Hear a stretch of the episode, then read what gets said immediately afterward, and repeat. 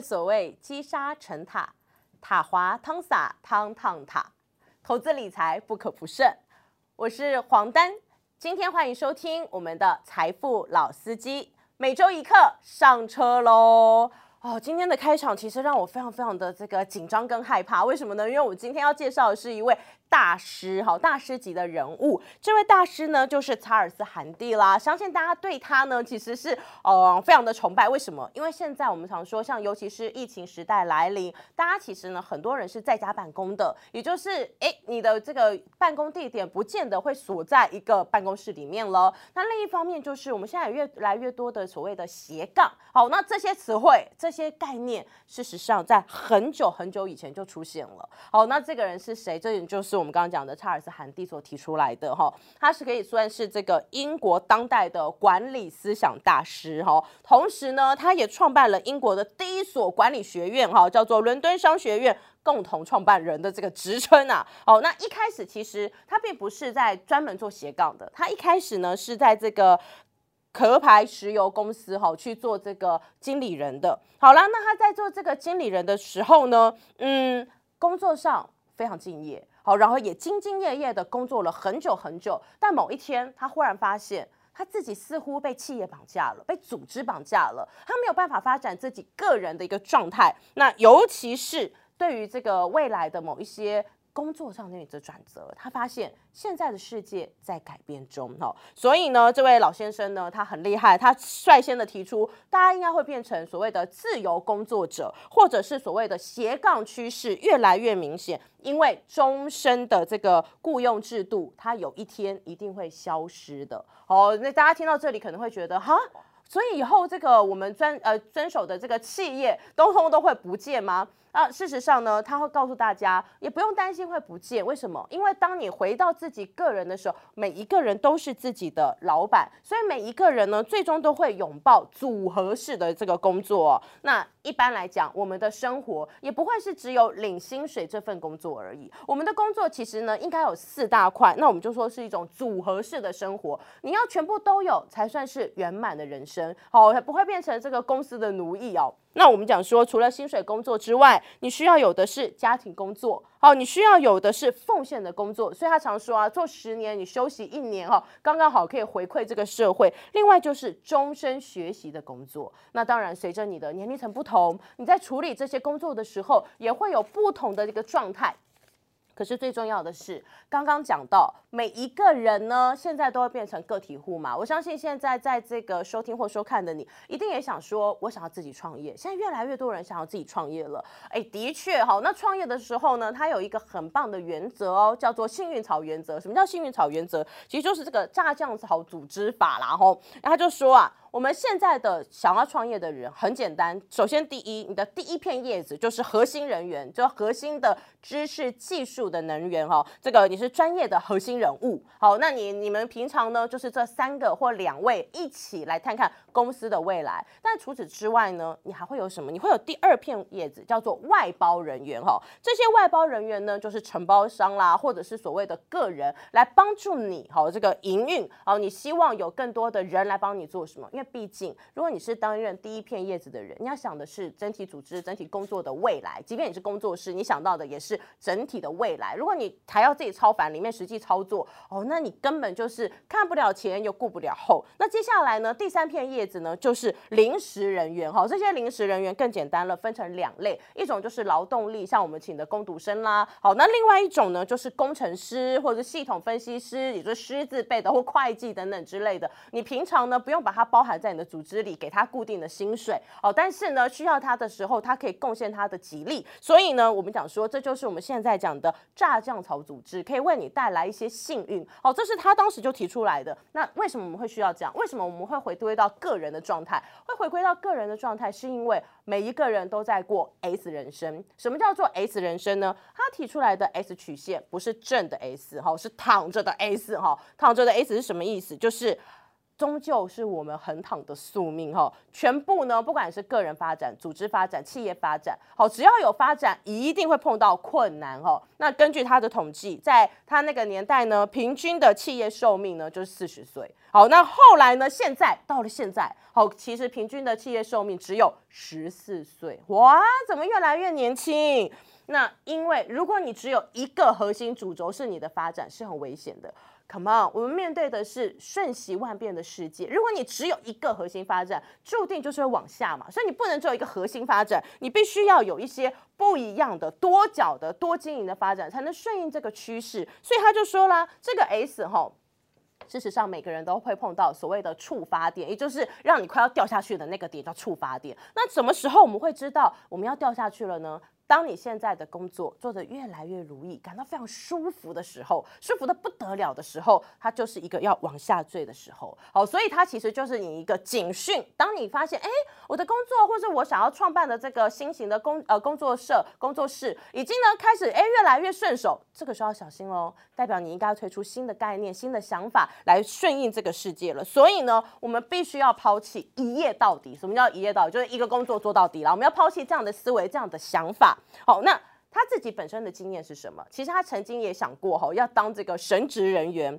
可是呢，后来发现，呃，跟里面的理念不太合，好吧，那我离开。离开之后，问题才来，问题来了，他发现自己没有职称，哦，感觉我没有办法定义自己耶，好，然后也不知道自己是谁，哦，所以他觉得他没有一个标签可以告诉别人。我到底是谁啊？哦，我现在的状态是什么啊？哦，那我属于什么组织啊？而且这件事情发生在什么时候？发生在他四十九岁的时候。哦，我们可以说是一个从人生已经走到一个大家可能觉得那应该是应该呃开花结果嘛，五十要开花结果，但他是四十九岁五十岁才重新开始哦。好，所以其实是很是很振奋人心。那个时候他开始想，好吧，那我就来做混合式工作者，也就是我们现在讲的斜杠。好，他教书、演讲、写作，所以他可以是自由作家、广播节目的主持人，可以是教授，可以是演说家，可以是企业顾问。好，这些工作都是他的工作。而他自己呢，从这个原本的石油公司。司，然后变顶尖教授，后来变神职人员，又变自由作家，开出了好多村。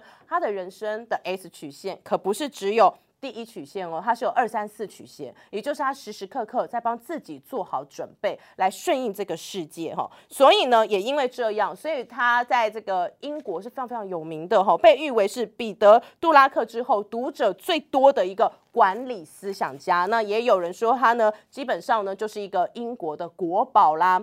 二零零二年的时候，他有来过台湾，好跟我们大家分享他自己的想法。好，那他自己为什么可以变成这种呃很厉害的行家？他说啊，他观察到一个点，就是九一一恐怖攻击之后，大家的行为是什么？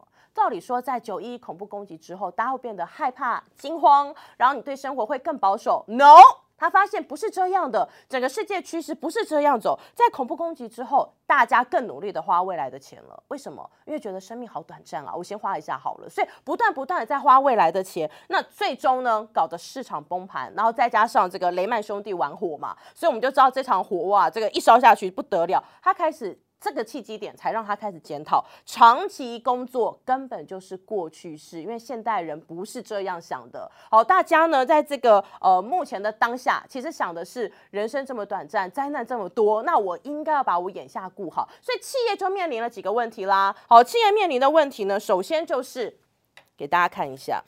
跳蚤会逐渐的离开大象。跳蚤是谁？跳蚤就是我们每一个人。其实，在自己的人生当中，你是跳来跳去，居无定所的。你不知道你自己到底最终会去哪里，因为现在的世界已经不再是传统世界。换句话说，它最大的贡献就是告诉我们，以前传统世界哈，我们这个一个工作你可以做四十年、五十年，感觉上很厉害、很敬业，然后大家会对你拍拍手。但现在呢，已经不是这样的世界了。我们没有办法跟世界抵抗，但我们可以做的就是，哎。在世界里面找到自己安身立命的好方法，我们就是那一个一个的跳蚤。那至于大象是谁呢？大象就是企业。好，那这些企业他们面临的问题会是什么？首先，第一个面临的问题呢，就是联邦主义开始出现。哈，什么叫做联邦主义？联邦主义指的就是所有的企业既全球化又必须要地方性。好，大家可以想想，的确是如此哦。今天呢，我们如果今天做一个 p o c k e t 节目，做一个直播节目，你放上这个网络上之后，它是只有台湾才听得到吗？No。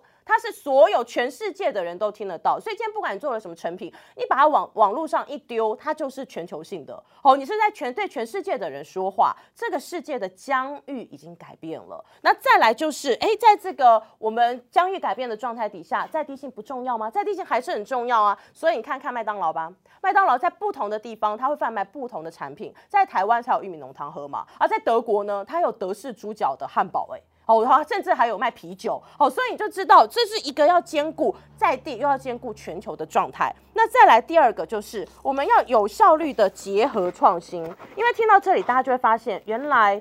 现在这个世界唯一的不变就是一直在变，哦，这是一个清醒的现实，我们要认清这个现实，所以我们必须要有这个效率的创新。事实上，在二零一一年的时候，全球青年呢，在全球两千个城市的公共场所就有些抗议了。为什么？因为觉得说很多的东西是。特权，特权太过猖狂，他们要的就是希望大家可以有更多的社会责任。好，所以呢，在这里面我们看到的就是你要有效的创新，你需要含纳年轻人的想法、年轻人的思想，你不能认为年轻人想的东西哦，好像都不能够这个呃拿来当做一些好的经验或者好的分享哦，这个是我们不太能够接受的。那再来呢，就是企业的企社会责任在这个时候变得格外的重要。好，企业社社会责任就是要结合这一群年轻人。好，你想要怎么样让自己的企业不要倒？你要变成跳蚤喜欢集聚的地方。哦，那你要变成跳蚤喜欢集聚的地方，你要供应的是大家可以各自成长的一个能量。那当然啦，还包括了所谓的智慧财产权的这个管理。智慧财产权其实是。大家可以变成很棒的活跃的跳蚤的一个最主要原因，为什么这么说呢？因为在这里面我们看到的事情是，如果你变成一个活跃的跳蚤，其实你需要的是专业技术跟你的专业的智慧。但如果这个东西它是可携带的，你自然会携带到自己的生活当中，重新开创自己的事业。好，因为你发现它是跟着你走的。换句话说，每一个人在现今这个世界，你必须要不断的学习，让自己拥有很多的能量，好，很多的能量可以去开创你。自己属于你自己的未来。不过。事实上，跳蚤它也是需要有归属感的，所以最好的状态是什么呢？刚刚讲了，你必须要像这个炸酱草组织一样，你要自创组织，拥有自己呢，可以把这个能量者聚集起来的一个能力。然后你必须要正视你的人生，寻求未来的一个意义。好，因为不是今天我想要当跳蚤，我要当斜杠了，好，我就这个很自由了。不是的，你必须要想想看，那接下来你在这个人生的轨道上，你要做些什么？哈，你要去找到自己的这个意义。所以像作者他很有意思。他住在伦敦，那伦敦人是比较客气、比较有礼节的。他常常在做的事情呢，就是早上的时候请陌生人来这个家里面吃早餐。为什么？因为他吸纳新鲜的想法，他要听新鲜人啊，现在的年轻人都在玩些什么。当然啦，他的邻居就说这是美式怪招吧？怎么这不成体统呢？为什么请陌生人来？但唯有这样，你才会看到不一样的世界。而且永远要相信自己的热情是永不消退的。就像他的老婆哦，从小就想当一个摄影师，可是后来呢？跑去做婚顾，好，那因此呢，他也嘲笑他老婆说啊，你就是注定要做婚顾啊，什么摄影师也不能够这个真的发挥什么吧。谁知道，当他老婆把家庭弄稳了，婚顾的事业也上手了，他真的去学摄影，学了三年就拿到了学位，然后呢，还出了三本的摄影集。现在到哪里，别人都说哦，他很厉害。但那个时候，他其实是中年的状态哦。所以其实今天大家听到这里就很宽心，有没有？就是好好的培养自己，不论何时开始都不会太晚。而且你的热情，事实上是永远不会被消退的。所以不要再去盲目寻找所谓的赚钱行业，你要找的是那个让你热情永不灭的行业。它才是真正让你可以出头的一个方式。好，那我们说在这里面呢，所谓的跳蚤也必须要做一些事情，比如说自我学习啦。好，你必须要日新又新。像这个作者，他一开始在这个呃写书的时候，他就觉得他要让自己看新的东西，可是他以前学的都是管理，硬邦邦的管理，怎么样看新的东西呢？于是乎，他开始去不同的人在家里开始找书，然后就发现，哎。原来看到很多文学的作品，促进了他的想法。哦，他原来用这些文学的作品可以管人情世故，对他来说是一个新鲜的收获。而跳出自我更加创新呢，更是他要做的。所以他本来一开始，当他晚年要变成作者的时候，他阅读的是竞争对手的书，怎么看怎么觉得哦，那接下来好像写到一个瓶颈。后来他停止看竞争对手的书了，他跑去看什么呢？跑去看历史，跑去看小说，跑去看文学。反而给了他源源不绝的能量。那接下来，他也鼓励大家要到不同的世界去玩，看不同的世界。像他就举例啊，在罗马呢爆发这个政治危机，可是，在当地的民众还是要把生活过得好。哦，为什么呢？因为当地民众认为自己的生活才是最重要的，所以他们着眼点是在自己的生活。这不是说谁的价值观对或错的问题，而是当你用不同的人的观点去看不同的事情，很多问题其实是可以迎刃而解的。所以我们要用最新的观点来看这个世界。那尤其是他最近在做这个企业的顾问，好，那他的企业顾问其中有一个食品公司跑找他，请来这个哎帮他们做员工训练。他的规定很有趣，他叫大家不要再去其他的这个食品产业看，而是从不同的成功的组织看他们在玩些什么，好看他们在做些什么。这招学习呢叫做偷窥学习，看看跟自己不同的人他们到底在玩些什么。那你因为这这种偷窥学习，所以带到自己原本的工作、原本的产业的时候，它会成为一个亮点，它会有最新的创意出现。因此，在这个时候要请大家有自信的为自己打响名号，有自信的介绍自己，只要。你能够找到那个专长专能，你发现你会用你的自己的专长专能为你自己开出一片美丽的天空。